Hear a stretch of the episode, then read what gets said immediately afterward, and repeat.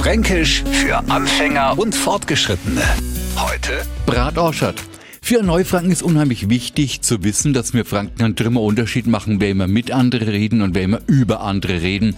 Das kann man sich auch hören, wenn man zum Beispiel in der Straße wo ein wenig an Elternfranken sich mit 25 Einkaufstüten bepackt und keiner von den Jüngern steht auf. Kenner die mich vielleicht auf ihren Platz setzen, wird noch nur einigermaßen freundlich gefragt. Da haben erzählt mir die Geschichte noch so. Komm ich mit meine Dieden in die Straße wo, glaubst das, einer steht auf, na, Bratorschert hocken's da und rieren sie kann Millimeter.